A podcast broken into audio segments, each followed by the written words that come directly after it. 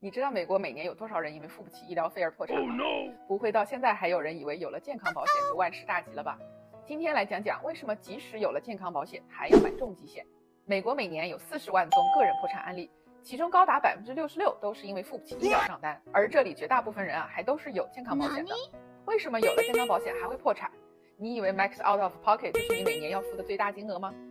你可能不知道的是，只有在理赔范围的服务才会算在这个限额里。那什么治疗方式你的健康保险会理赔，什么又不理赔？保险不理赔，但是又能救命的治疗和药物，有谁能说我就坚决不用呢？没有人能保证自己一定不得病。